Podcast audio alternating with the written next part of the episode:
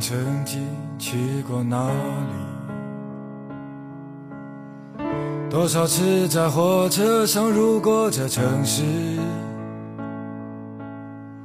一个人悄悄地想起他。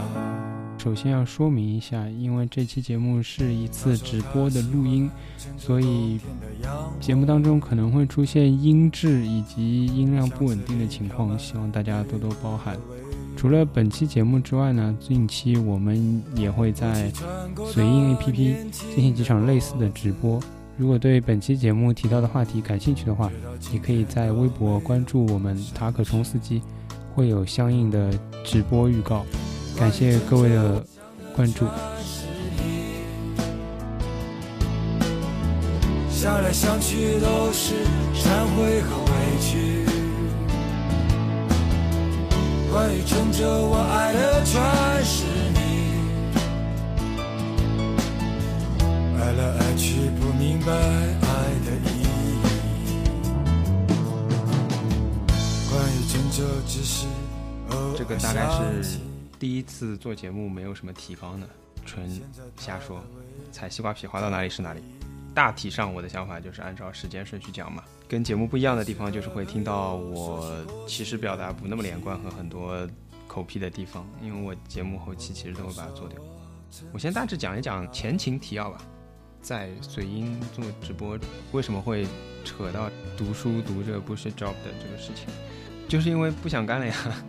其实是七月十九号出差也很被迫的，接到了一个消息吧，大概要在上一周七月二十七号的时候，我们是要到河南当地，其实要到河南不是郑州南阳的一个我们的客户那边，有当地的主管部门来检查嘛，就是七月二十七号的事情，主管部门要我们在检查开始之前。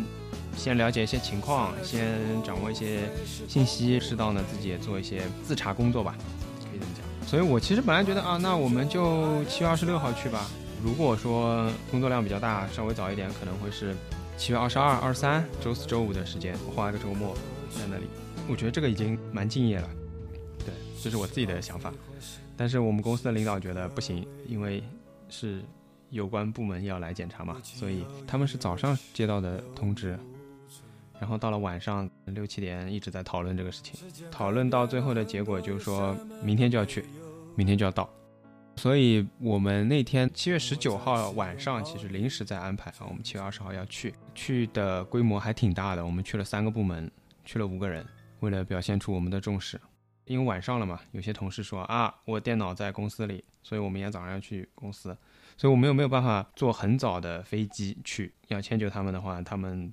比如工作时间九点到公司，再看看怎么样在九点以后他们能够搭乘的交通工具，高铁也好，飞机也好。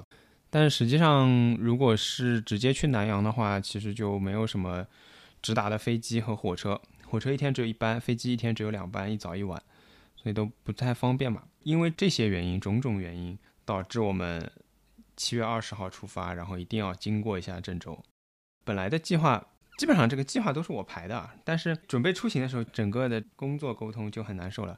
为什么呢？因为跟我一起出差的人差不多都是就平级嘛，他们都不拍板的。你问他们，比如说，哎，我们坐十点钟的飞机好不好啊？这个群里没有人回答我的，真的没有人回答。那个时候可能礼拜一晚上九点，你问他们我们搭这个飞机好不好？没有人有声音的，怎么办？你们到底想不想去？给个话是吧？不想去也是个话，还是你们？不想去，但不敢说。然后我就问了很多方案嘛，比如说我们火车好不好啊，飞机好不好啊什么的。然后没有人睬我。之后有一个人私聊我说：“你问一下领导。”当然也很急了，因为十一点钟幺二三零六系统就关了嘛。啊，那我没办法，我只能再去问领导。我们的方案是飞机转高铁嘛？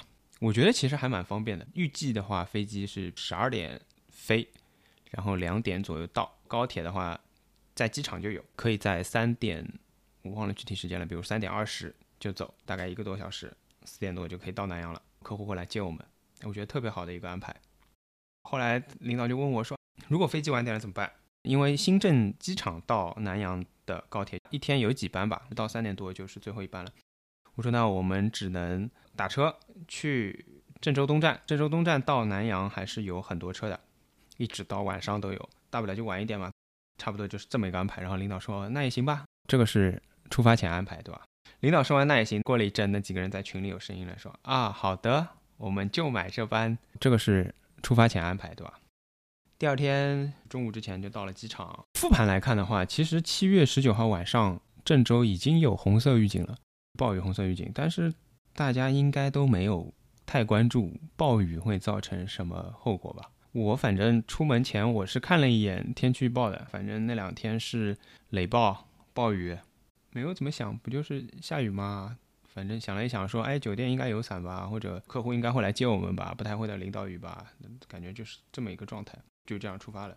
七月二十号那天等于是上午嘛，十点来钟，可能就在浦东机场等着什么时候飞，十一点左右吧。应该是要登机的时间嘛，然后就来了呀。我们抱歉的通知，飞往郑州的航班，不啦不啦不啦，是吧？请您等待下一步的通知。那时候心情会蛮忐忑的。一个呢，哎呀，我后面还有一班高铁，对吧？虽然高铁空出了一个多小时的时间，它如果稍微晚一点点，应该还是赶得上的。跟你们讲一个纯我个人感受，我没有任何证据啊。现在的民航的飞机的整个的航程时间，应该是写的比较长的。比如说，它这段飞机是两个小时可以飞完的，它通常给你的预估航程时间会是两个半到三个小时。它如果晚点了半个小时，它是绝对追得回来的，因为航程就没有那么长。大体上，我个人觉得半小时以内的延误基本上都是追得回来的。那天的浦东还是天气不错的，觉得应该还是能飞吧，毕竟离郑州离得远嘛，没看到没感受到天气怎么样。随着延误了半小时，我另外一层想法就是不行就别飞了吧，你赶紧取消吧，我们回家了吧。我就一点都不想出门，但是等来等去嘛，他不取消，对吧？坐在那边，手机来条消息，高铁取消了，城际高铁嘛，从新郑机场到南阳的高铁取消了。当时真的完全没有往我们改变计划的那个方向想，主要也是因为同事也比较多，然后又是不同部门的，至少我认为大家都有一种谁都不好意思提出要不算了吧这种不太合适，尤其是我因为是业务部门的嘛，尤其。不太好说，要不算了吧？他到时候说你们不配合，反正我个人是很想算了，但我感觉很多人可能很想去啊，对工作有一种热情。然后几个一起出差的人群里就在问嘛，我们要不商量一下怎么改签啊，买哪一班高铁吧？我就说要不等等吧，我都不知道几点起飞，我怎么买，对吧？就是这么一个状态，在登机口等啊等啊等，一点多吧，通知说两点可以飞了，差不多延误了两个小时左右吧，到郑州。降落下来，降下来的时候还是蛮颠的，从飞机的那个舷窗上就可以感受到雨蛮大的。我们降下来的时候大概是我没有具体看时间，估计四点不到吧。下来之后得先确认环境，比如打到车了再买票嘛。看来看去，因为高铁票还是每个小时都有，还是比较保险的。所以走到出租车的地方排队嘛，等出租车。那时候是四点多嘛。看了一看，估算的话，从机场到郑州东站大概一个小时不到，四十到五十分钟的样子。买五点的车太赶了嘛，还要进站安检啊，所以我们后来想要不还是宽松一点，买了个六点的车。当时到了打车的地方上课点，然后排队嘛。其实当时还是有一个信号的，就是没有什么出出租车在那里，车很少的，基本上是来一辆车的上一个人，然后就走一辆车，基本上没有那种库存。我记得那时候是有人在那里讲的，说有路封掉了。但是我们完全，我也不知道郑州的路况什么样子，我也不知道郑州的交通什么样子，我不知道他们是不是正常的操作，还是他们在修路，我完全不知道。我只是这么一听，我也没听到它是什么路。还有就是那时候我记得降下来的时候，我们群里面嘛有一个群友，他说有些地铁站封站了，我还说我都出差了，这么辛苦就不要坐地铁了吧。但是回头。差不多第二天吧，我同事跟我说，他竟然当时想过坐地铁，为了保证按时抵达。竟然想过坐地铁。如果坐地铁的话，那不是一样的故事了。截止到这里，终于从上海到了郑州。我那一天就一直都在发朋友圈嘛，我就说老天爷反对这次出差啊，为什么这样子也要出差啊？就是 一路怨念了。到了那里之后，还是得去，对吧？一行五个人，得分两辆出租车嘛。所以这故事其实到后面就发展成两条支线一样的，因为两辆出租车完全不一样的风格。我们部门去了两个人，所以我跟我们部门的同事。一辆车，然后我们部门的另外一个同事是女生，另外三个是其他部门的，所以他们一辆车，三个男同事。我们先上的车，打车走了嘛。上车，他从机场拐出来，那肯定是要先开一段路，然后再上高速啊什么的。看司机的导航嘛，基本上只有一小段是红色的，其他基本上都是绿，可能有黄的我没注意吧，但基本上就不怎么堵。我那时候还在问他了，我说：“哎，师傅，我买了六点二十分的车，来不来得及啊？你觉得？”那师傅还说：“哎，应该没什么问题吧？”那师傅年纪挺小的，好像九一年的吧，就没有开多久就开到那个红色的路段嘛。那个红色的路段很挤很挤，所有的车。都在并道，你就很难开过去。我当时感觉你必须要抱着隔壁的车把你的车刮了也无所谓的态度，你才能过这个区域。那个司机还算比较猛的，挤过去了，到了最里面的车道，跟着前面的车，大家都挤得很紧的情况下，缓缓的往前。先是我同事跟我说了一句，他说：“你看对面呀，对面的车道全是水。”那我想，对面的车道都是水，难道这边的车道没有水吗？我又一看这边啊。所以这个拥堵的原因，就是因为大概五车道吧，也可能四车道，我没仔细数，至少一半的车道都被水淹掉了。大家可能都不太愿意、不太敢走那个区域，所以都挤在相对来说高架的中间嘛，会高一点，水都往两边流了嘛，甚至是挤到那个车道外面，靠近隔离带的地方再开。所以这是第一次碰到了这么一个水况，虽然挺堵的，然后堵了一段时间就过去了。这个地方同时差不多也是机场高速的入口，相当于你出机场了，收费的嘛，你就上高速了。然后那个司机就开始很快的开嘛，也不能算狂飙吧，反正他算是开的比较快的。因为雨也很大嘛，其实我们是大概四点半左右上车的。如果我们复盘来看的话，四点到五点这个时间恰恰是所谓降雨极值的那一个小时，一小时两百多毫米的那一小时，就是四点到五点。所以其实可能，比如说四点半的时候已经开始积水了，但是大家并没有这方面的意识，因为它开始造成一些状况了。但是真正的积水可能在后面不断的会出现。所以在高速上雨就很大嘛，那就可能前车在打双闪啊，开得很慢啊，或者我记得是有一个比较大的积水，有些车就索性停下来了，再看前面到底什么情况。然后这司机就冲了过去，那时候水不是很深，但是。他也明显感觉到这个路没有那么好走，他可能就从主路上转出去了，转到其他的高速上。但是我也不认识路，转了几下之后，就到了一个岔路。这岔路的状况是怎么样呢？就是如果你走主干道的话，它接下来是一个隧道；如果你不走主干道的话，它有一个上坡，它的右边有一个上匝道的一个出口，有一个上坡。我后来大概感觉啊，这两条路都是可以到郑州东站的。我们当时在这个地方，距离郑州东站大概也就不到三公里，可能再开个十分钟就到了。但是呢，所有的车都在这个地方就停下来了。一个呢，就是大家都不敢进隧道；另外一个呢，很奇怪的地方就在于它那个上坡上匝道都是水，已经有车在里面熄火了。雨天的情况是这样的：如果说一旦熄火了，那你这一天就玩完了。尤其是像七月二十号这种暴雨，然后它一直都不停。如果你熄火了，你就只能在那儿待着了。我也没有办法知道待多久，因为救援也来不及嘛，对吧？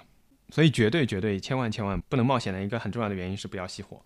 所有的车都停在这个区域了，会有很多很多车，因为后面会不断的有车过来嘛。那时候他还很懊悔了，他说：“哎呀，就快到东站了，马上就可以把你们送到了。”我回头来想的是，我靠，还好没到东站。到东站我去哪里啊？后来不是有点瘫痪的状态嘛？大家都在那里。人有很多，又没有信号，然后也没有车，也没有什么都没有，也没有住的地方，那就更难了。可能就席地而坐吧。对，他其实是挺想，至少有那么两三次吧，想进隧道的。我同事在我旁边，就几乎就是那种喊出来的。相对来说，我觉得没什么。就是如果你想下去看看，你可以下去看看。但是我跟那个司机说的是，你看前面都有车在掉头往回开。因为你知道高速也好，高架也好，它都是单向的嘛。但是那个时候就已经没有什么交通规则了，它都在掉头往回开。我说那肯定说明前面肯定过不去嘛。他如果过不去，那你就没有必要再进这个隧道了嘛。我同事真的就是快从位子上跳起来的那种，师傅我们不能进去，我们绝对不进去，千万不能进隧道。当然你想想后来京广路的那个隧道那种什么五分钟直接淹平那种状态，是会蛮吓人的。但是。我觉得我还是尽量保持冷静啊，跟他讲道理啊。我说，你看这个实在是没有必要。也有出租车是反向的嘛，头朝上坡的位置，也是从那个隧道刚出来，然后他就开过去问那边那个师傅什么情况啊，里面能不能过啊什么，肯定就是个不能过的状态，这个是一定是个事实嘛。所以就待在那个隧道口，然后呢上坡又都是水，我一开始还跟他说：“我说你就在这待着，如果雨小了，如果水小了，我们就第一个走。上坡之后会跟一个大的路汇合嘛？但我隐隐的其实能看到远端是有些车靠在路边的。我就在想，那些车为什么要靠在路边？那还是个高速的范围内嘛？但他们靠在路边，隐隐感觉其实也不是什么好事。就在那个地方等了蛮久了。等了一段时间之后呢，那后面的车肯定是越积越多了，后面的车就开始不耐烦了，觉得你们前面在干嘛？不断的有人跑过来问：“哎，你们在前面干什么？你们到底过不过去？”他觉得上坡的水不是很大，有几个人去测量了，但水深大概要到小腿肚吧。也有师傅去摸那个高架边上的路面嘛，去看看能不能摸到，比如下水管道啊，是不是堵住了啊什么的，是有人去搞的，而且的确是有用的。等我们开过去，然后又开回来，发现这个地方已经不积水了，就是因为有人去把下水道疏通了。有人在后面等不及了，他就说：“啊，你们如果不走的话，我就走了。”觉得好像这个水虽然挺深的，但也不是完全过不去。其实是最浅的地方有人试探了嘛？我刚刚说有一辆车已经趴在那里了，所以最浅的地方的路反而被堵住了，一辆 G L 八就趴在水里了。大家就上去说，既然要走，那就齐心协力把这辆 G L 八往前推，推过这个路段，让大家可以开过去。然后开始一辆一辆、一辆一辆的车在试图往上开，胆子比较大直接过去了。最搞笑的就是有一辆奔驰在门口。犹豫了半天，司机下车走了一圈，然后再开过去，看看可能大家都过了吧，觉得那个水还行。我们的师傅也开过去了，上桥开过这个匝道，再下桥转进一个大路，然后就被更多的车挡住了。就前面还是个水塘，它就相当于一个堰塞湖，你知道，它这个高架你就想着一条直路，但是它好像有那种上下起伏的蜿蜒。那么在这种浮的地方，它就形成了一个水塘，很宽阔的一个水塘。过不去，很多车都在那里哇，然后又在这里等了很久。我印象中在这里一直可能要到八点钟。当时其实也有点感觉，就在想为什么时间过得挺快的。人在那里吧，你什么事情都没有，你应该是觉得挺无聊的，只是坐在车上。如果平时比如说失眠，你会觉得时间过得好慢啊，为什么才过去五分钟？但是那天就觉得时间过得好快啊！一台手表啊，二十分钟又过去了，再一台一个小时没了。但是雨一分钟也没停过，就一直在那下，一直在那下，一直在那下。因为这又是转入了一个更宽阔的高架了。但是，sorry，我完全不知道这些都是什么地方。在这一个更宽阔的高架上，当然我们也尝试过，比如说我们师傅说算了，掉头逆行回去吧，逆这一条高架走。但是掉头再开，我估计一百米吧，最多发现又一个。大的湖把你挡住了，就跟两军对垒一样。你可以看到湖对面也有很多车，都开着车灯，他们也过不来，你也过不去，就是这么个状况。从四点半左右到那里，六七点的时候，也两三个小时过掉了嘛，就开始有状况。比如你要上厕所怎么办？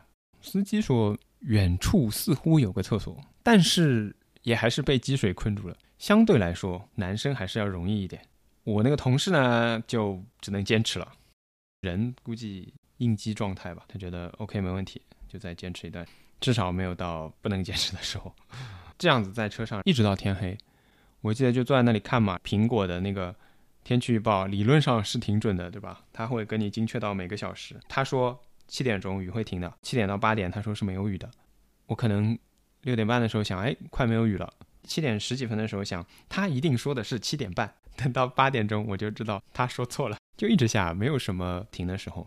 我觉得问题就在于它一阵下了很大很大，导致了那些比如说泥沙冲出来啊，然后下水道堵住啊，然后它没有任何的暂停，会让后面所有的雨都积在那里嘛，就越积越多。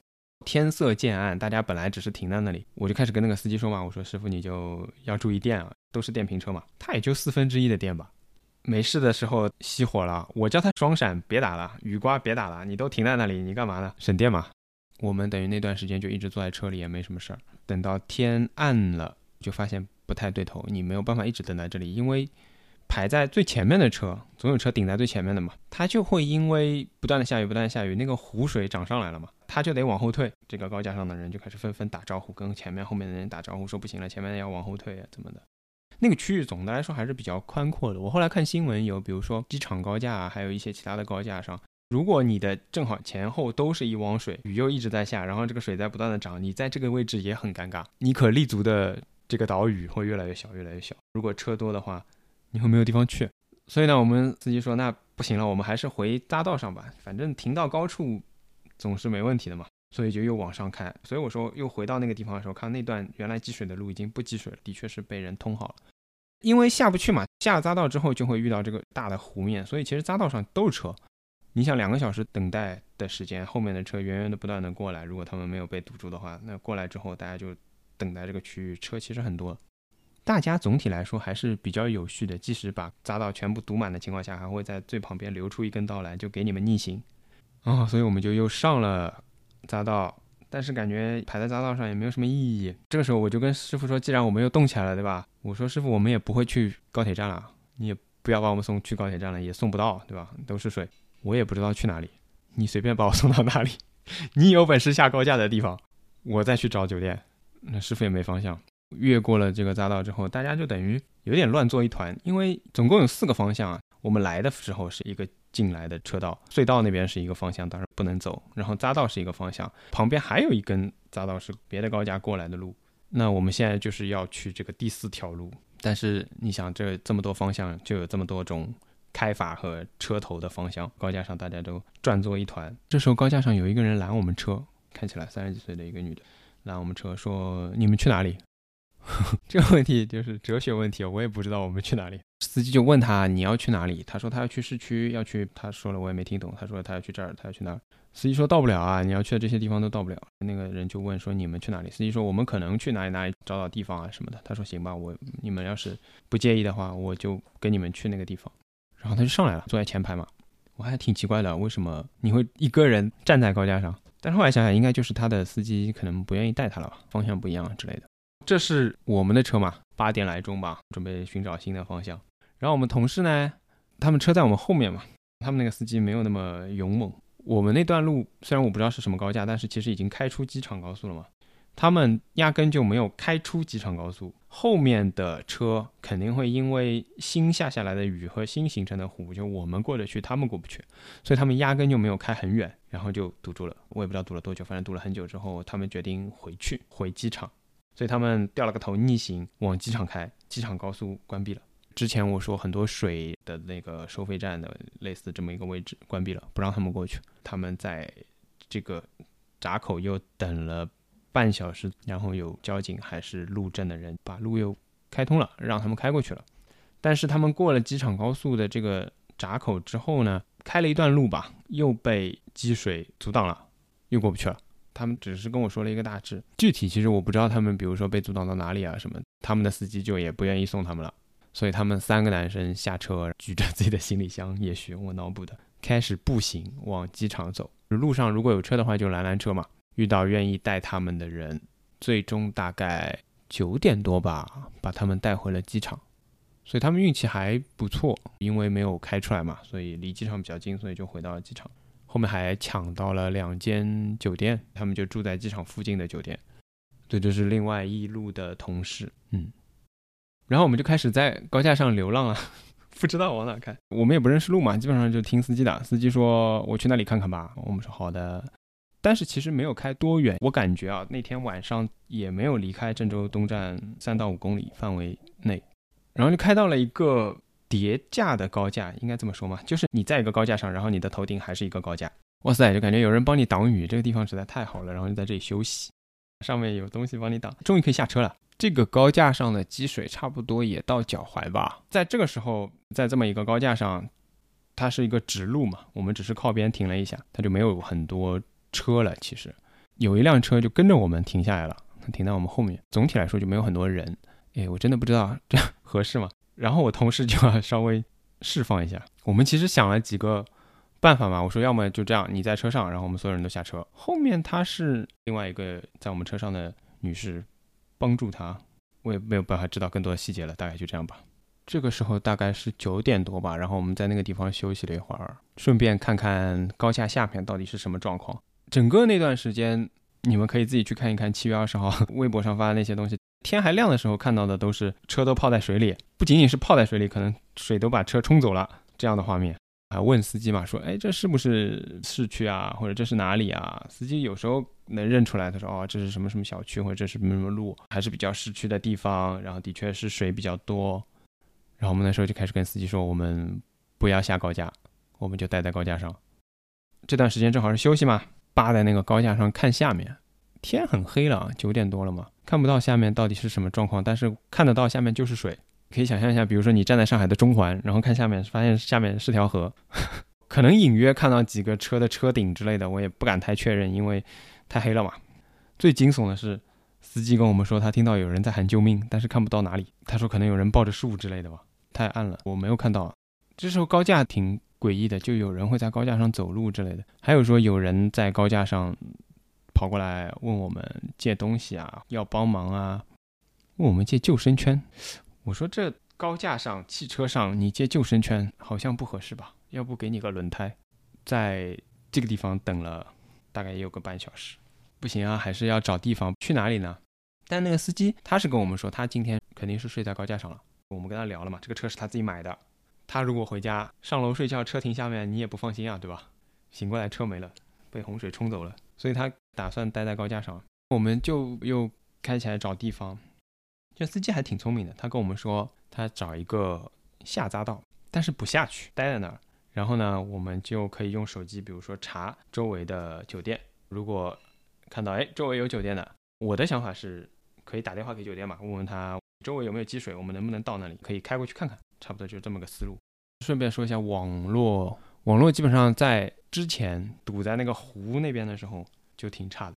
我是觉得人多吧，我倒不觉得网络。瘫痪了，因为你想在一个相对还是比较郊区的高架上，它能覆盖多少信号和基站呢？突然堵了个，比如说一百辆、两百辆车，三五百个手机在那里同时联网，是信号会比较差。在那个地方就也没有办法查酒店啊，没有办法查这种信息。大概从七八点开始，我就手机开始时不时就飞行模式了。我估计如果早一点，那个时候应该还是能够订到酒店的。但是话说回来，你就算订到酒店，你也不一定开得过去，你也不知道那个区域的积水情况是怎么样子的。说回来，我们在高架上的时候，因为周围车少了嘛，大体上信号还是不错的。然后就开到了某一个匝道口嘛，就开始搜，能搜到一些酒店，但是有房间的很少，能够订的也很少。找到之后你再打过去，要么跟你说其实我们已经订完了，网上没来得及更新，要么就是到不了嘛，周围有积水。那时候微信上也有推了，说哪几个路段，我记得什么黄河路啊，什么路啊，都是积水比较严重啊，没有办法过去。不断的尝试嘛，这是第一个匝道，然后我们就开到第二个匝道尝试。没有找到之后呢，那个司机说，哎，好像下面水不是很多，要不我下去看看。他就开下去了。开下去之后就是一个大的十字路口，路的中间也挺宽的。下去你就看到大家都在淌水嘛。车也都在水里面开，其实我觉得水没有很深，但是这个十字路口的越中心部分，你越不知道水多深嘛。你看类似公交车那样的大车开过去，波浪就很大。然后我同事又开始叫了：“师傅，我们上去吧，我们不要在下面，我们快点上去吧，不要下来，不要下来，上去上去。”那个师傅也没办法嘛，你们一直这么怎么讲，这么其实是有点焦虑的，我觉得。的确，水也挺深，他估计也挺担心的，总是要上去的。然后又回到了高架上，再找地方。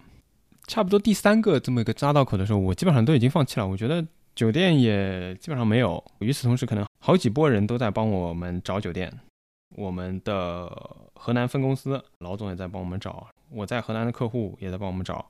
当然，也有一些客户，比如说他们都住在办公室里。那天我的河南客户说，他们办事处可以住的，也有员工宿舍。当然，办事处的人都回不到员工宿舍，所以我们估计也回不到员工宿舍。问 我要不要去办事处，然后一看又是积水那个方向。我后来就觉得这玩意儿是个悖论，你知道吧？就是你困在办公室，所以你睡在办公室，然后你跟我说你可以去我们办公室睡，那你周围都是水呀，我怎么过去了？你要是能出来，你就出来了；你要是出不来，我就过不去啊。就是这么一个现实。然后你跟我说你可以来，我们河南分公司也是也跟我说你可以来，因为大家都睡在分公司，我怎么来呢？哎，那时候我就又在高架上等了很久嘛。那时候说实话，我真的就很烦躁，我就不想跟任何人说话，因为我每一段话都要重复好几遍。比如说，你为什么去郑州啊？我要跟所有人解释我为什么要去郑州。还有人问我，你为什么没订酒店啊？我要再解释一遍，我其实不是要待在郑州。哎，真的就是，真的越问我越烦躁，然后有些问题就真的让我非常非常加剧烦躁，不愿意回答。包括第二天我们办公室算是来慰问嘛，我们办公室问我的问题也是的。郑州还下雨吗？我想说你去看天气预报呀，你问我干什么啦？下不下雨？你天气预报不知道吗？我是天气预报吗？就是下不下雨，我告诉你能改变什么现状呢？你能让雨停吗？我真的不知道他们为什么要问我这个问题，为什么要问我下不下雨？而且我是一个这么话痨和这么会发朋友圈的人，我有事我会发朋友圈，看到朋友圈就知道我在嘛，你就不要再来问我一样的问题又重复一遍，我真的就是接待不过来，所以就想算了，我任性一点，我不回答，你发吧，发了我也不回答。其中还有一个插曲，因为我不想回答了嘛，我想说把这个事情。我天真的认为一劳永逸的解决吧，我就发了一条朋友圈说人在郑州还没死嘛，不要来问我了。结果有人之前不知道我在郑州，看到这条消息之后来问我，你在郑州啊？我就就想说他妈你不识字吗？我说的是不要来问我了，为什么看到这条朋友圈之后还要来问我？而且我说的是人在郑州还没死，问的问题是你在郑州吗？这是啊，我该怎么回答你？是的。恭喜你识字了，哎呀，真的是要爆粗口啊，没有办法跟他们交流。回来之后，学心理学的朋友跟我说，我有点 PTSD，我可能那时候有点 PTSD，我是真的不想回答这一类问题。而且再讲讲心理状况啊，我觉得人在那个时候的状态下，身体反应跟心理反应是有点同步的，不太需要你调整的。我那天到十点钟我都不饿，不太意识到饿。可能有更紧张的事情，但也没有什么紧张的，你也没有在解决什么重大问题，你只是在那里，其实不太紧张，因为你没有任何方案，你知道 你也没有任何需要争分夺秒，又不是炸弹要爆了，在那等着呗，就这么个状态。但是我到十点之前就不饿的，我挺能理解我同事跟我说他不想上厕所那个状态，就是可能你的身体也知道你不应该在那个时候饿，和你不应该在那时候想上厕所，也许啊，在没有人问我你有没有水之前，我真的是不渴的。但是当有人问过我你有没有水之后，我真的是渴的。而且我在上车之前把一瓶水给了我另外一辆车上的同事，因为我带了杯子灌了水，飞机上发的那个矿泉水我就没喝。然后下了飞机，有一个同事说他没带水，我就给他了。当时也没有想到接下来一个晚上都会困在高架上。自从有人问我你们有水吗之后，我就没水啊。所以呢，你给我送吧。我们领导后来都在问嘛，要关心一下嘛。领导很关心你们的安危，你们有水吗？我就没有回，我一直到我们买到水了，我才回了一条买到水了。反过来讲，哎呀，虽然我一直在 骂，但是往好里说，我也不要增加大家的 心理负担，我也就不要告诉你们我有没有水，反正死不掉，大概就是这么个状况嘛。基本上后来就一直是在最后的那个匝道口，我知道路名差不多就是未来路和青年路那个方向，然后是陇海高架那个地方，因为待的时间最久。就像我刚刚说的，什么河南分公司什么都在企图援救我们。他说：“哦，我知道附近有一个酒店，我熟，我跟他们的经理打个电话。二十分钟之后跟我说啊，房间订满了。我知道房间订满了，大哥不用你告诉我。哎，而且公司领导要关心我们，逼着我们或者催着我们要跟河南分公司联系。我其实很不想联系，联系什么呢？说什么呢？我知道酒店都订满了呀，不用你告诉我，因为他们还会不停的问你，联系上了吗？”帮你们找酒店了吗？我还要再跟他们说一遍啊！联系好了，酒店都订满了啊！那怎么办啊？没关系的，我们就在这里待着，挺安全的。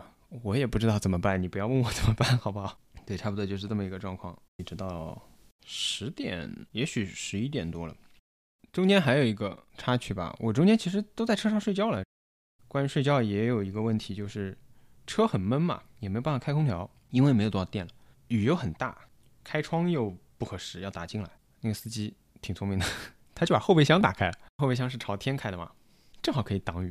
后来还在后备箱上支了两把伞，这样的话又有空气流通。哎呀，模糊醒过来看到我爸在那里发什么，晚上一定要注意啊！如果开着空调睡觉会吸入废气。我说没有那么多油，也没有那么多电，好吗？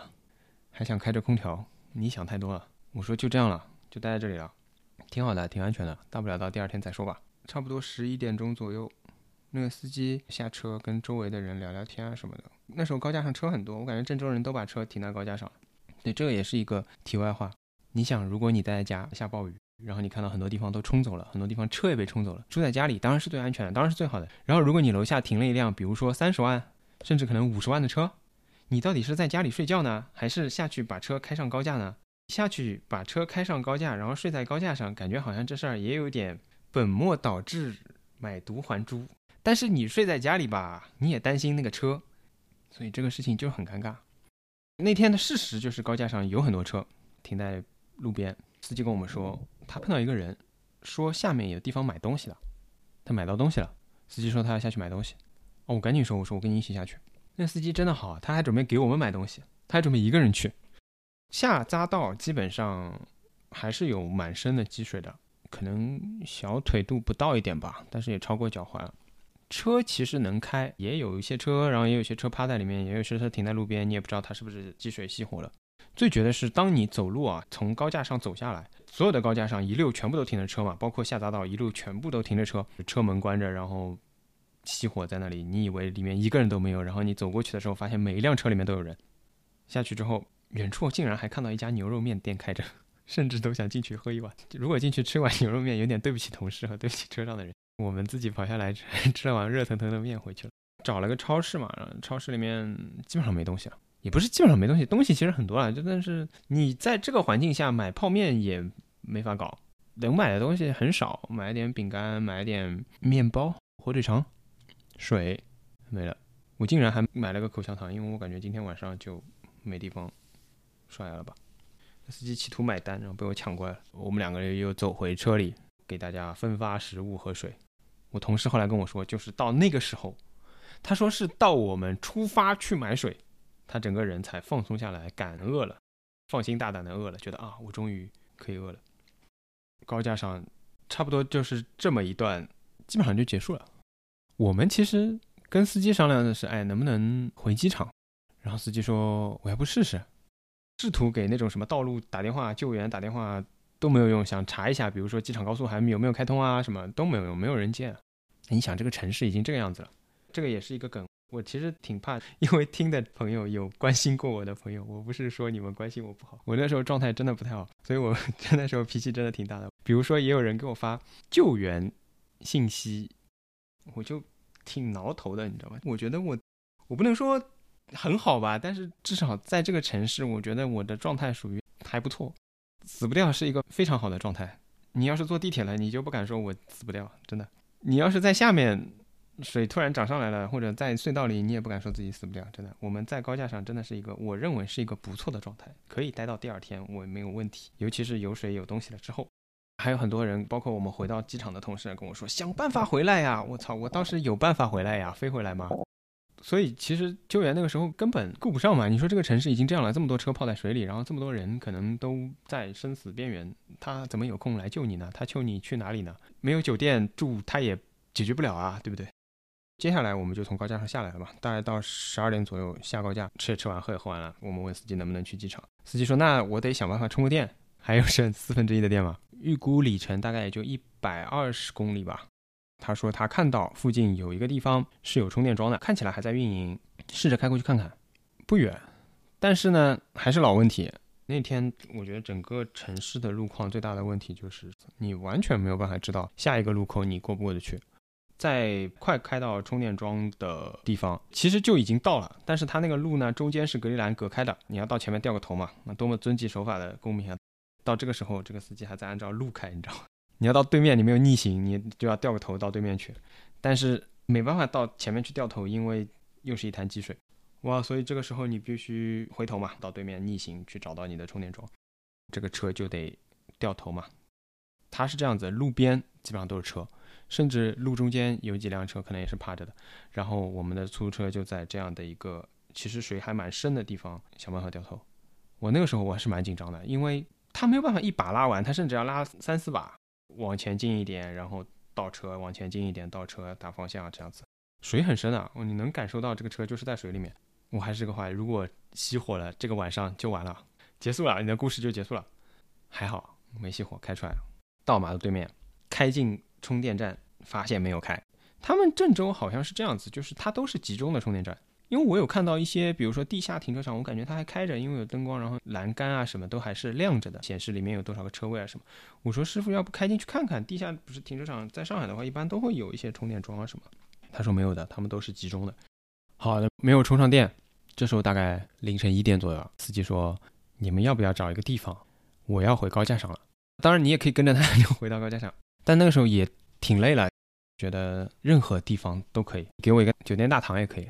转到一个类似商场的地方，看到有酒店，走过去一看，大堂里睡满了人，那没办法，放弃出来。车又开到一个地方转弯，哎，看到一个 KTV。”我就又上去问了，那 KTV 在三楼，我上去说：“你们这个地方，我说可以待吗？”他说：“你要开包间也可以，你要待在大堂也可以，可以待。”那时候就觉得，哇塞，我就待在这儿了，我管他呢。下车，所有的东西都拿下来，跟司机道别。我们车上不是有一个女士是搭车的吗？那个女士还说要记司机的联系方式啊、车牌啊什么，要表扬他。那司机真的挺好的。那司机还跟我们说，如果第二天你们要去机场啊，你加他微信嘛。如果可以的话，他能充上电的话，他会看好路况，到时候送我们之类的。然后我们就去了 KTV。KTV 其实后面还有到找酒店什么的。我先休息一会儿，然后如果你们要提问呢，我把你们拉上来，好吧？我们可以聊一聊这段。还是我已经详细到没有任何人要提问吗？Hello。嗨，我妈妈的一个问题。哇塞，你妈说 好吓人。我妈妈就刚刚和我一起听，然后她说你还挺走运的嘛，都没有生病。我说她知道不会淌水的，但我也不知道你到底淌水没有呀？淌了呀。我们从高架上下来买东西的时候肯定要淌的。后面还有一段，基本上就是在雨里走。啊，那有伞吗？有伞。好蠢的问题。好的，好的。没有没有，不蠢。伞还是司机给我们的哦，所以那个时候还能找到有空房的酒店，还挺神奇的耶。不，没有找到，到最后都没有充上电是吗？那个车，那个车没有充上电，哎，车没有充上电，司机应该就回高架上待着，然后第二天回家了。那个司机真的好好呀。那你们的收费是怎么？哦，对，这就是另外一个他特别好的地方。我一开始不是说有一个。左边是隧道，右边是上匝道的地方。他基本上在那边就帮我把表翻掉了，他就不收我钱了。哇！我本来觉得收钱也收钱吧，正常嘛，因为打在车上车的嘛，你也没有下车，就是付钱也很正常嘛。搭车的他也没有收人家钱，那他真的好好呀。对对，一开始他还觉得他挺抱歉的，就是因为一直在那里等着嘛，去不了任何地方，就在那里待着。因为他看的说我们是出差的嘛，他说你是出差报销的，我就。票给你，如果你是自己付的话，我还可以给你打点折什么的。天呐，他好好，我运气很好，碰到一个很好的人。那最后还可以去找他吗？可以吧，我有他车牌号什么。他们有一个好的地方就是，我是在机场上车的嘛。嗯，机场有专门的那种服务人员，特别古老。那个人会穿一个那种就是像迎宾一样的斜挎着的像绸带一样的东西，你知道吗？就是哦哦哦，机场 出租斜挎在那里。然后你每个人上车前，他会给你一张纸头，上面会写好你上的是什么车、什么车牌，你去哪里，类似一张服务单，方便你投诉吧。所以那个工作的事情。你是撑到回去之后再离的职吗？我我还是说下去吧，我把你放下去，我 只能往下说吧。我刚刚说到我们到 KTV 嘛，这时候又发生了一个新的问题。真正到了 KTV，KTV 的人其实挺好的，他还给我们吹风机啊什么的。那时候雨稍微有点大的，只是从出租车下来，然后进 KTV 就是个商场嘛，就进商场就也淋得蛮厉害的。然后他给了我们一个吹风机，在大堂休息一会儿，但是他跟我们说，你们只能待到五点。因为我们五点就下班了，这就很尴尬。我们以为到这儿结束了，结果他说他只能待到五点，啊，当时就不管了，反正先待下来再说吧。虽然也跟他们讨价还价嘛，说哎呀，外面雨这么大，你们去哪里呢？是吧？他们说啊，我们慢慢走回我们的宿舍。哎呀，那没办法，只能走一步看一步了。待在大堂里面整理整理啊什么的，我就继续开始刷酒店嘛。哦，后来是被我刷到一个酒店，订上了房间，但是呢，打电话打不通。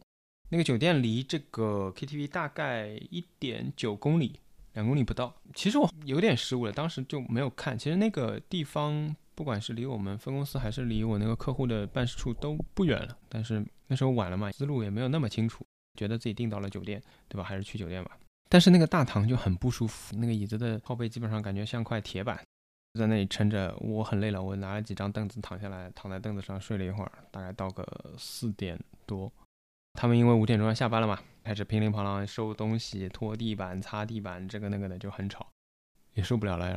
这个地方也待不下去了，反正也只能到五点。酒店也订好了，我们出发吧。我走过去，两个人就拖着箱子啊，走一点九公里，还要拿手机，还要拿箱子，不是太方便。我感觉我同事已经有点不太行了，身体也挺累的，走嘛就靠着最后一点精神再往前走。看到任何亮光都是，哎，我们能不能进去休息一会儿？那边能不能收留我们？我有时候是跟他开玩笑的，比如说走过了一个公安局，我说，哎，要不公安局待会儿吧。他说：“可以吗？我们进去吧。”我说：“坚持一下，坚持一下。”比如说走到一个美容院，感觉里面好像有灯光，不知道里面当天有没有人睡着。他说：“我们要不进去吧，敲敲门吧。”我说：“坚持一下，坚持一下。”也是会有那种大的十字路口，积水反正挺深吧，也要到脚踝。因为拖着箱子嘛，一个瞬间就感觉箱子浸在水里了，赶紧把它拎起来。这玩意儿毕竟不防水的嘛。后来我回去，反正开开来，里面会有一点水渍啊什么的。但我同事，我感觉他就已经完全拎不动了，就只能拖在水里面走，真的蛮惨。走着走着，还有一段，突然后面有个人，我同事稍微走不动一点嘛，他在我后面，他突然叫我，他说：“哎，后面有个人，你见过凌晨四点的郑州吗？谁会在凌晨四点的郑州走在外面，然后拿手机开着灯光照着在走路呢？我觉得应该没有什么危险吧。那让这个人先走，等了一等，让他走到我们前面，然后我们基本上就跟着他走，因为我们也没有灯光嘛，我们在后面走，走了几条马路，他看我们。一直在他旁边，他说：“哎，就聊了会儿天嘛，你们去哪里啊什么的。”最后岔路分开了，他还给我们指了指路，说：“你们要去的地方应该就在前面啦，什么什么的。”接着走，哎呀，反正走了半个小时吧，中间还有那种企图拦车，也没有车停，也就那么一两辆车，大半夜的。还有一次是我估计是熄火的车停在路中间，突然它那个双闪亮了，我以为有人或者司机在附近，还在旁边等了很久，想叫人家送我们一段，但是就没有人，估计是什么警报出了，车亮了，后来又暗掉了，然后我们就只能继续走。哦，真的是走的有点绝望了，你知道吗？快到酒店的时候，看到斜对面有一个很亮的、很大的，真的是金碧辉煌、灯火通明的酒店。同事说：“是这个吗？”我说，呃，不是，因为我订的酒店嘛，他不知道。我看他走不动了嘛，我说要不这样，你要不待在那里，在大堂等我，反正不远了，就一条马路，我过去看看。如果有的住，我过来叫你；如果没得住，我肯定还要回来的。他还跟我客气，的说，哎，没关系，没关系，一起去，一起去。哎呀，然后我们就又走了一条马路，对吧？还没有走到酒店，我就知道这事情不太妙。外面看到吗？这个酒店完全是黑的，完全没有任何灯的。我知道就不行了嘛。哎呀，但是还是要进去嘛。我本来抱的想法是，我知道八成可能是没有房间，有房间八成是因为不知道什么原因啊，可能自己忘了在网上确认啊，或者网上没删掉啊，有人到了线下直接入住了啊，网上没改啊之类的。但是我的想法是，不管怎么样，我跟他吵一架也好，怎么样也好，想办法弄个地方出来吧，也不一定是房间了，我也不知道能弄出什么地方，但反正抱着吵一架、争取一点权益的想法冲进去，但是人家没电的，你就一下子没法吵架了。他一看你的订单，他说：“啊，我帮你登记一下吧，后面会退款的。我们这里现在没有电，没有办法再确认在网上的订单。大堂也都是人，就蛮绝望的。你走了三十分钟之后，大概四点半，快五点，发现这个地方你也住不了。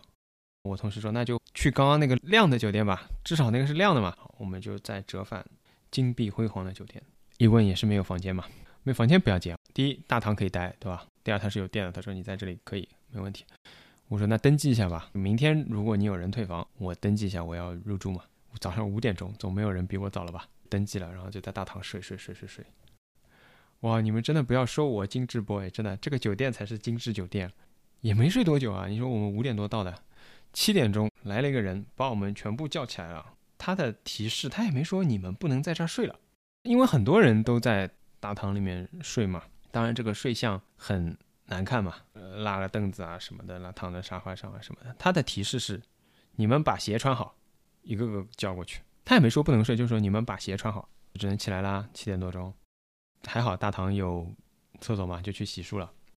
还碰到一个郑州的人吧，也是困在大堂，也在那里刷牙洗脸，还聊两句，说他们大概前一天嘛，就是七月二十号下午三四点，可能早的有一些反应快的，像银行啊什么，他说都已经开始通知员工了，不要回家了，就近找酒店住。的确算是反应比较快的，可能四五点吧就开始这个动作了。因为我另外一个客户跟我说，他说他们发现自己被困住，就周围都是水，然后车可能都被冲走了，也走不出去的时候，他们的办公楼下面有一个酒店的，但是六点多钟他们下去的时候，那个酒店都已经订满，所以的确郑州当地人可能也有人就反应比较快嘛。这是七点多钟，然后从七点钟大概到十点钟吧，轮番在前台抢房间，因为我的确看到有人退房嘛，就先扒在前台，先去确认我是不是排在前面，你有没有帮我登记好，你到底有没有房间。还是会比较乱。如果有人待在前台，他就是会可能把房间提前给他啦什么的。中间还有的插曲，比如说我同事说：“哎，有一间套房，里面是房间，外面有沙发嘛。”我说：“行行行，快快快！”他一犹豫回来跟我说：“外面的沙发是不方便睡人的，很小的。”我说：“那他妈打个地铺呀！”他说：“哦，好的。”然后再回头再回来跟我说：“啊，已经被人抢走了。” 就这种状况，的确是有人退房的。可能大家想去。火车站碰碰运气，等到我下午再过去的时候，有几个人在说他们早上把房退了就回不来了之类的。那天等房间的人大概都有一百多个，反正历经波折，我们大概十点多钟拿到了一间标间，就先进去睡觉了再说。那时候已经完全没有力气了，一直睡到下午三四点吧。去吃晚饭，他们给我们打电话说又有一间房间了，问我们要不要。到那时候才有两间房间，这是一出了。另外一处就是我们另外一波同事，他在机场附近了，他们是我们公司的中后台了。那我就问他们，我说：“那你们怎么打算？”他们说：“如果可以继续的话，那就继续啊，去南阳。”我就十万头草泥马呼啸而过啊，我就很生气啊。他们说：“听领导安排，如果领导没有什么特别的安排的话，我们能继续还是先继续吧。”哎呀，我就想说，你们怎么这么热爱工作啊？我只想回家啊。还有一个就是客户跟我说，他们那边开始下雨了，跟我说如果你要去，那提前跟我讲，因为可能不太方便，因为他们那边开始下雨了，也不知道情况会发展成什么样。然后我就又回过头，就像订机票一样的，又去问他们领导，就是因为最初不是说是因为一个政府部门要去嘛，所以他说，哎，政府那边也没说延缓，那就没了，个中生意你自己意会，那怎么继续了？只能再去找那个政府部门。我说你们现在到底怎么说？他的说法是我们现在没有精力考虑这件事，工作现在处于停顿状态。然后他说了一句可能要延后吧，我就发给了我们的后台。我们部门里的人跟我的说法是先回来，但是如果他后台要去，我们只能去。我就很生气嘛，我就跟我同事说，如果这次要去，我就去，但是我回来我肯定辞职的，我就告诉你一声。哇塞！然后我们老板就马上给我打电话说：“啊，肯定是先回来的，怎么怎么样？你们先回来，赶紧回来，不要管他们了。”而且一起出差还有一个人也挺搞笑的。我在群里问他们嘛，我说：“你们到底什么打算？是不是想办法回去？”他跟我来了句：“周末上海暴雨。”所以我后来跟另外一个人说：“如果他觉得周末上海暴雨回去不合适，那他就自己待着吧，我先回去了。”后来那个人跟我说：“既然你们都回去了，我们待着也没什么意思。” 这就是这么神奇，你知道吧？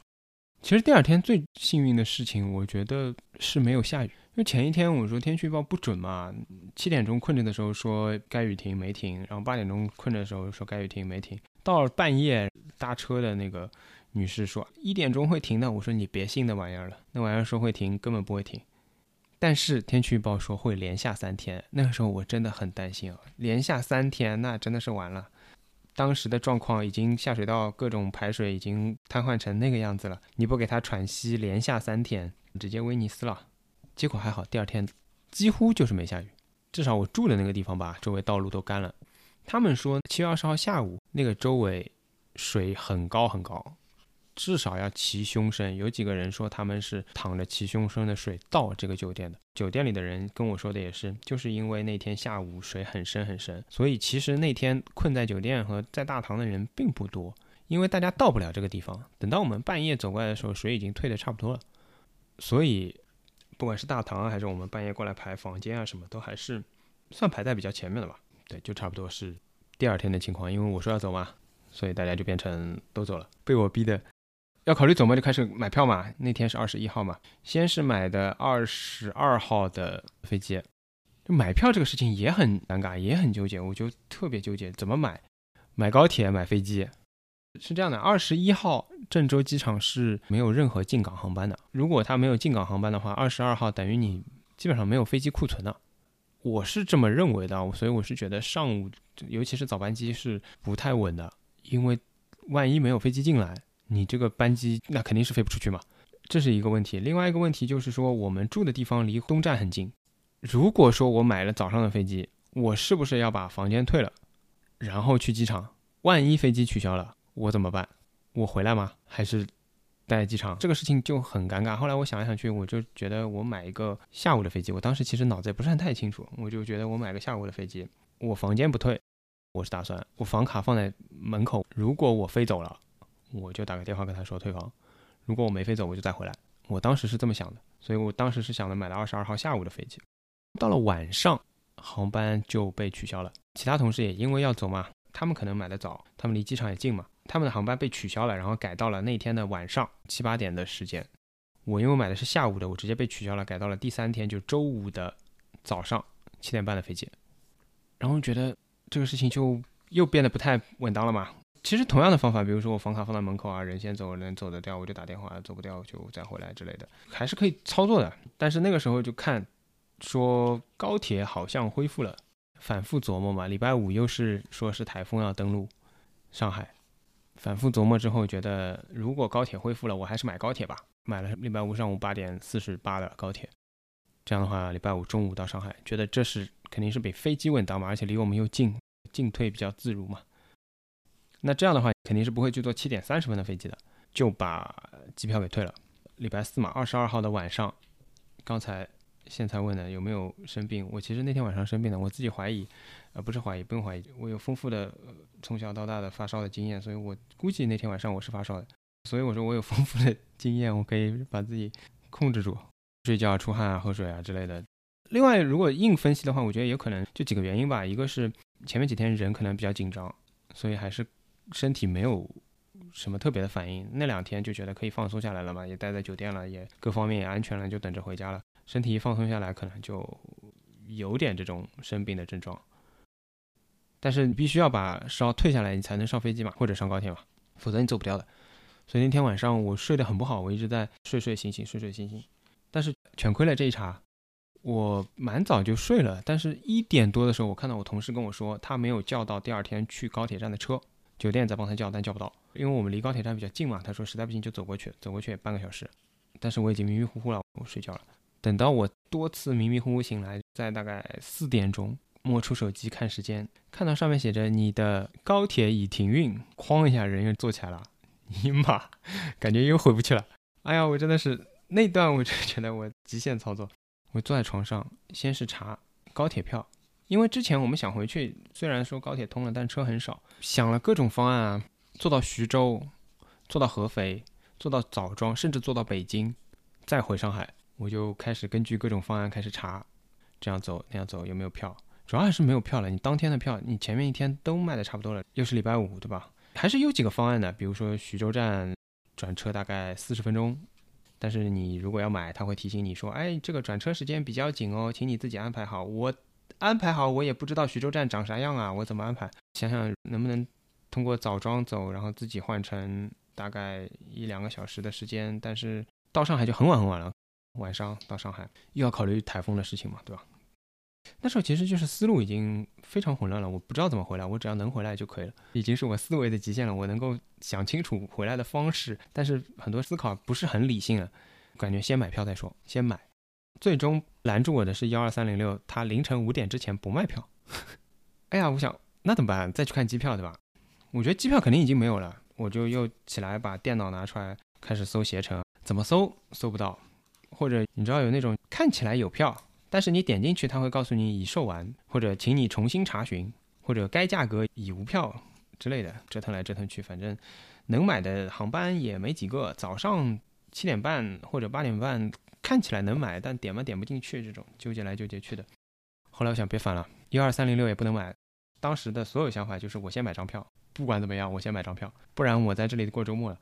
我就先买了晚上九点钟的。机票十一点钟到上海，然后我在想，哎，其实早上七点半是有一张票的，哎呀，但是我又不能扔下我同事是吧？我自己先买一张票走了是吧？那肯定不行。如果我改签，比如说他七点半有一张票是一千一的，你其实不知道他是只有一张一千一的票，还是说卖完这张一千一的票，其实有一张一千五的票或者一张两千的票。我们其实不在乎价格嘛，我觉得价格无所谓的情况下，我如果一张一张买，比如说能不能买到两张票，其实我没有把握嘛。我先买了两张，晚上的时候我就在想，我能不能改签到早上的？他最多叫我补钱嘛，不知道补多少。然后我就点了，点了，结果改签成功了，到了那个付钱了，而且很便宜，只要付。一百四十块的差价，当时我紧急想到的是，我同事跟我说没有车去东站，如果我改到了早上七点半的飞机，没有车，那我不是又傻逼了吗？怎么办呢？我就在这个付款界面卡住不要动，先去叫车。但是我同事还不知道啊，因为是我半夜自己醒过来，对不对？我预约二十分钟以后的车，我脑子已经乱了。其实完全可以约五点或者五点半什么的，我那时候才四点多。已经很乱了，但我想不管了，我先约个四点四十五的车，看有没有人接单。哎，结果有人接单，接完单我就赶紧回去把那个改签的钱付掉，然后跳出门去敲我同事的门，一边打电话一边敲门，把他拎起来。他看到我都懵了，他说怎么了？我说高铁又停运了。他说啊，那怎么办？我说没关系，我机票已经买好了，车也叫好了，二十分钟以后楼下大堂。他开着门嘛，我隐约看到他房间应该完全没有理。他说啊。我有点来不及，我说你先弄了再说，我再想办法。然后我就回去对吧？一边刷牙一边给那个司机打电话，但是没打通，又给他留言。这时候我想明白了，我可以五点钟走啊，七点半的飞机啊，开过去只要四十分钟吧。然后我就开始跟他留言：“师傅，我们能不能五点走？”师傅给我回了一条说：“那我先去充电了，等我下大堂的时候嘛，还要开发票，事情很多。”我同事正好说：“好了，下来了。”对，所以这个事情就有惊无险，到最后就是我们四点四十五上了出租车去了郑州机场，九点半就已经落地浦东了。全凭我 生病导致我晚上没睡好，四点钟醒过来发现高铁停运了。不然如果早上六点一睁眼发现停运了，然后票又全部卖完了，我当时心想的是，虽然现在幺二三零六不卖票，但是现在可能醒着的人也不多，我是排在五点第一个的，我是可以下单的，但是我要想好我怎么走。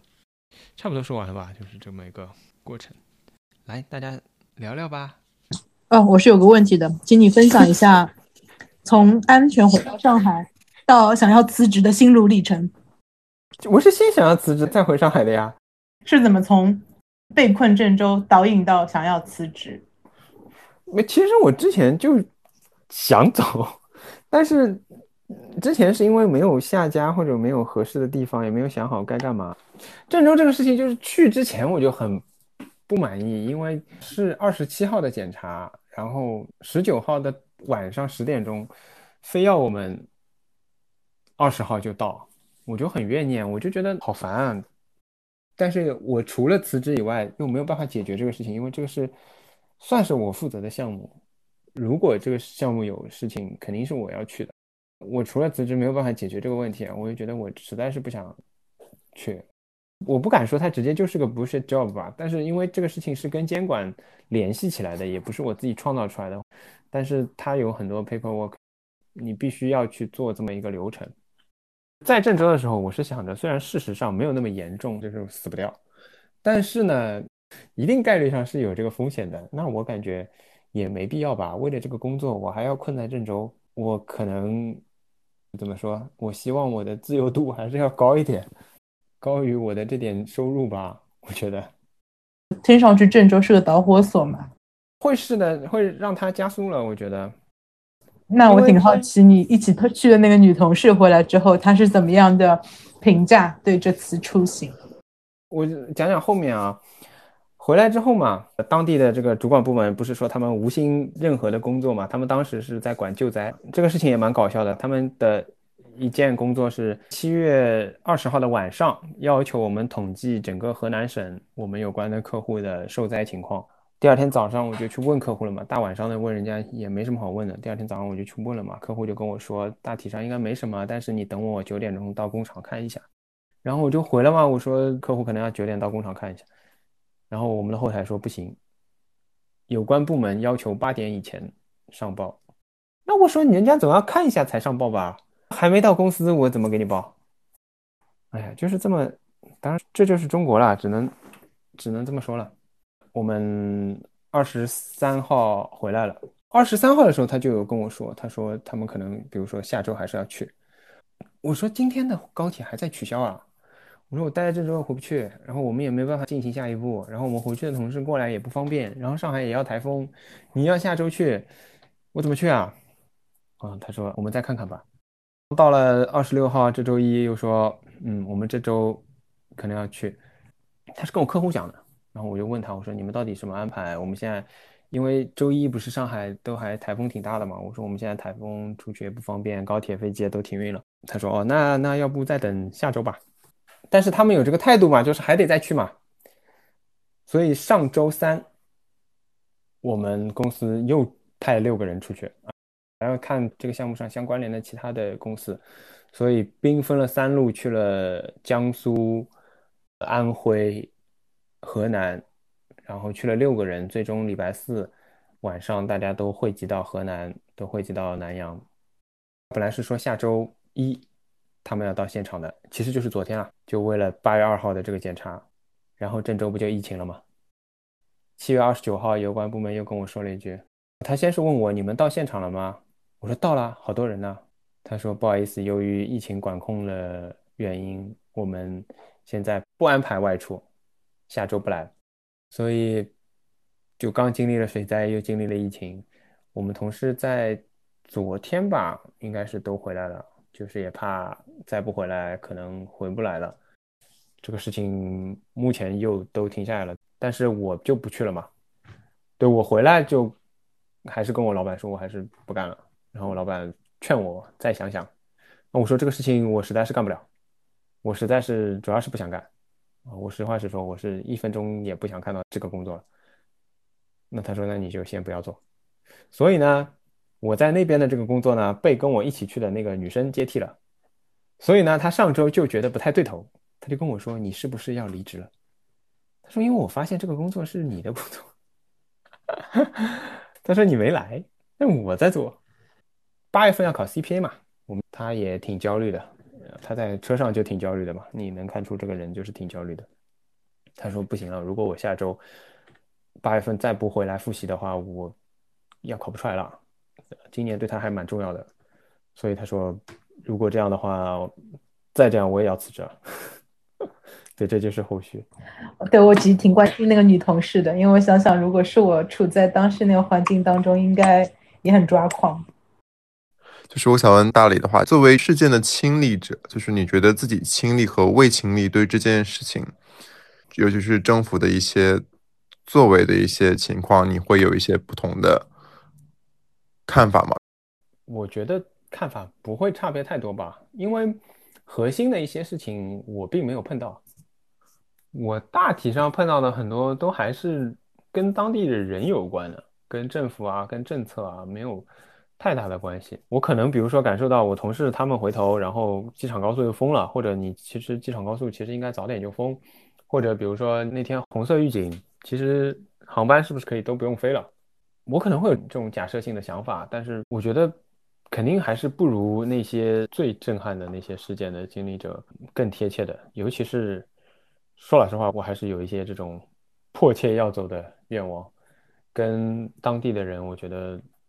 家在这里的人还是不太一样的。说老实话，我觉得很多我看到的，可能不管是司机啊，还是酒店的人呢，我觉得都还是看到他们自己当地人自己的努力吧，在寻找一条自己生活的方式吧。可能最大的影响不是来自当地政府，就是会很奇怪，为什么高铁始终在一会儿有一会儿没。高铁还会不断的停运，通车了嘛？理论上买了票不应该不太会再停运或者再取消。我有查到有一班车好像挺惨的，就是快到郑州的时候，因为这个大雨停下了，然后好像是在南阳靠了还是在哪里靠了一晚上，然后继续向新乡出发，又被困在新乡，一班车被困两次，还有很多人，如果他比如说到了郑州，历经了一些困顿，但实际上他是要北上的，去北京的。那他可能再次出发，然后再次被困住。我觉得这种的决策是蛮难理解的。我是说高铁或者说铁路啊，普通的铁路的复通，但是其实它是有很多障碍仍然在那里没解决的。我这种的决策仍然让它继续往前开，我觉得是蛮费解的。如果我不在当地，我可能不会关注到这方面，但别的我觉得还好吧。我还有一个问题，抛开因为任务的要求坚持你们一定要去现场，而是因为领导没有预见这种事情的严重性，你会觉得领导很傻叉吗？我会啊，因为本身就是他们把这个事情看得非常重啊，我可以理解他们的立场，就是他们的工作和他们对这个事情的看法可能跟我不一样。所以说你不会因为天气的恶劣情况而过度的责怪他们，是吧？有人跟我这样说过的。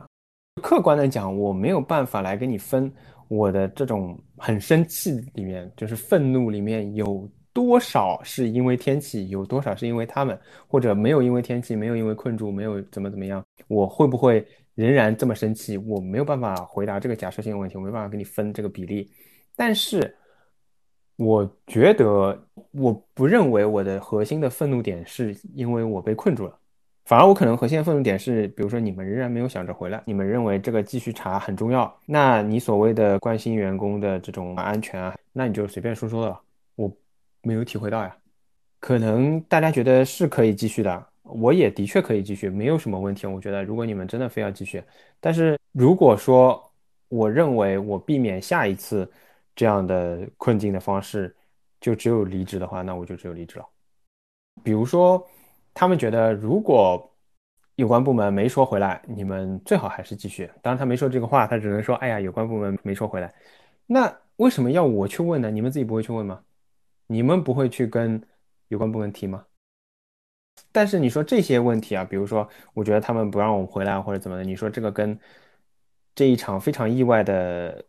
暴雨可能之后再也碰不到的这么一个事件有没有联系？我觉得是有联系的。但你说是因为暴雨导致的，或者因为暴雨我才怪他们的，我觉得也不完全。所以我没有办法分出这么个比例。我觉得有考虑过接下来工作的方向吗？你现在只是休息是吗？对，我现在就是这个活我不干。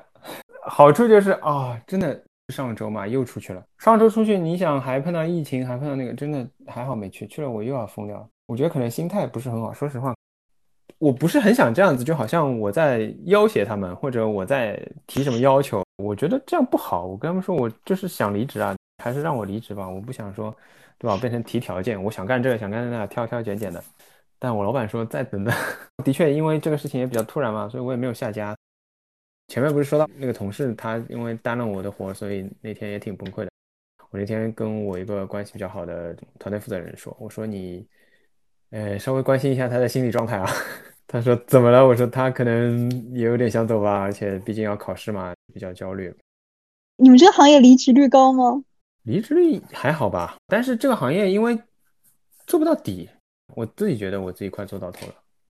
实习生也多，你看很多靠实习生在有些岗位上顶着，或者做一些所谓的基础工作，后面的人只是加工加工。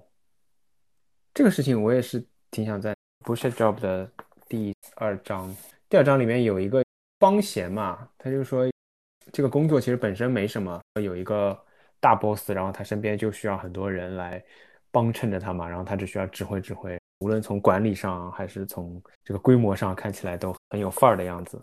很多工作，你说给实习生干，到底谁的工作是无意义的呢？到底是你的工作是无意义的，还是实习生的工作是无意义的？也差不多了，也十一点了，拜拜，这就就拜拜了，拜拜拜拜，谢谢大家。来到世上的意义是为了抗衡，为了正义，必要是犯法抗争。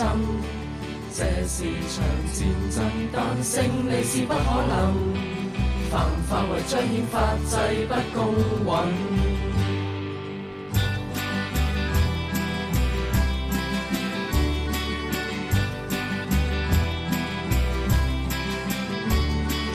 世界也在欺压着社会低下层，年过五十低技能无法翻身，大财团最终亦会炒晒你啲人，小政府唔会理你几穷困。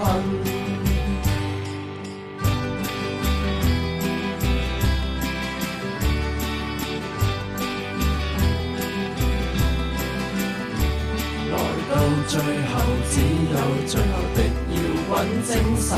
我们有四六七八九十个人。这是场战争，但胜利是不可能。犯法为彰显法制不公允。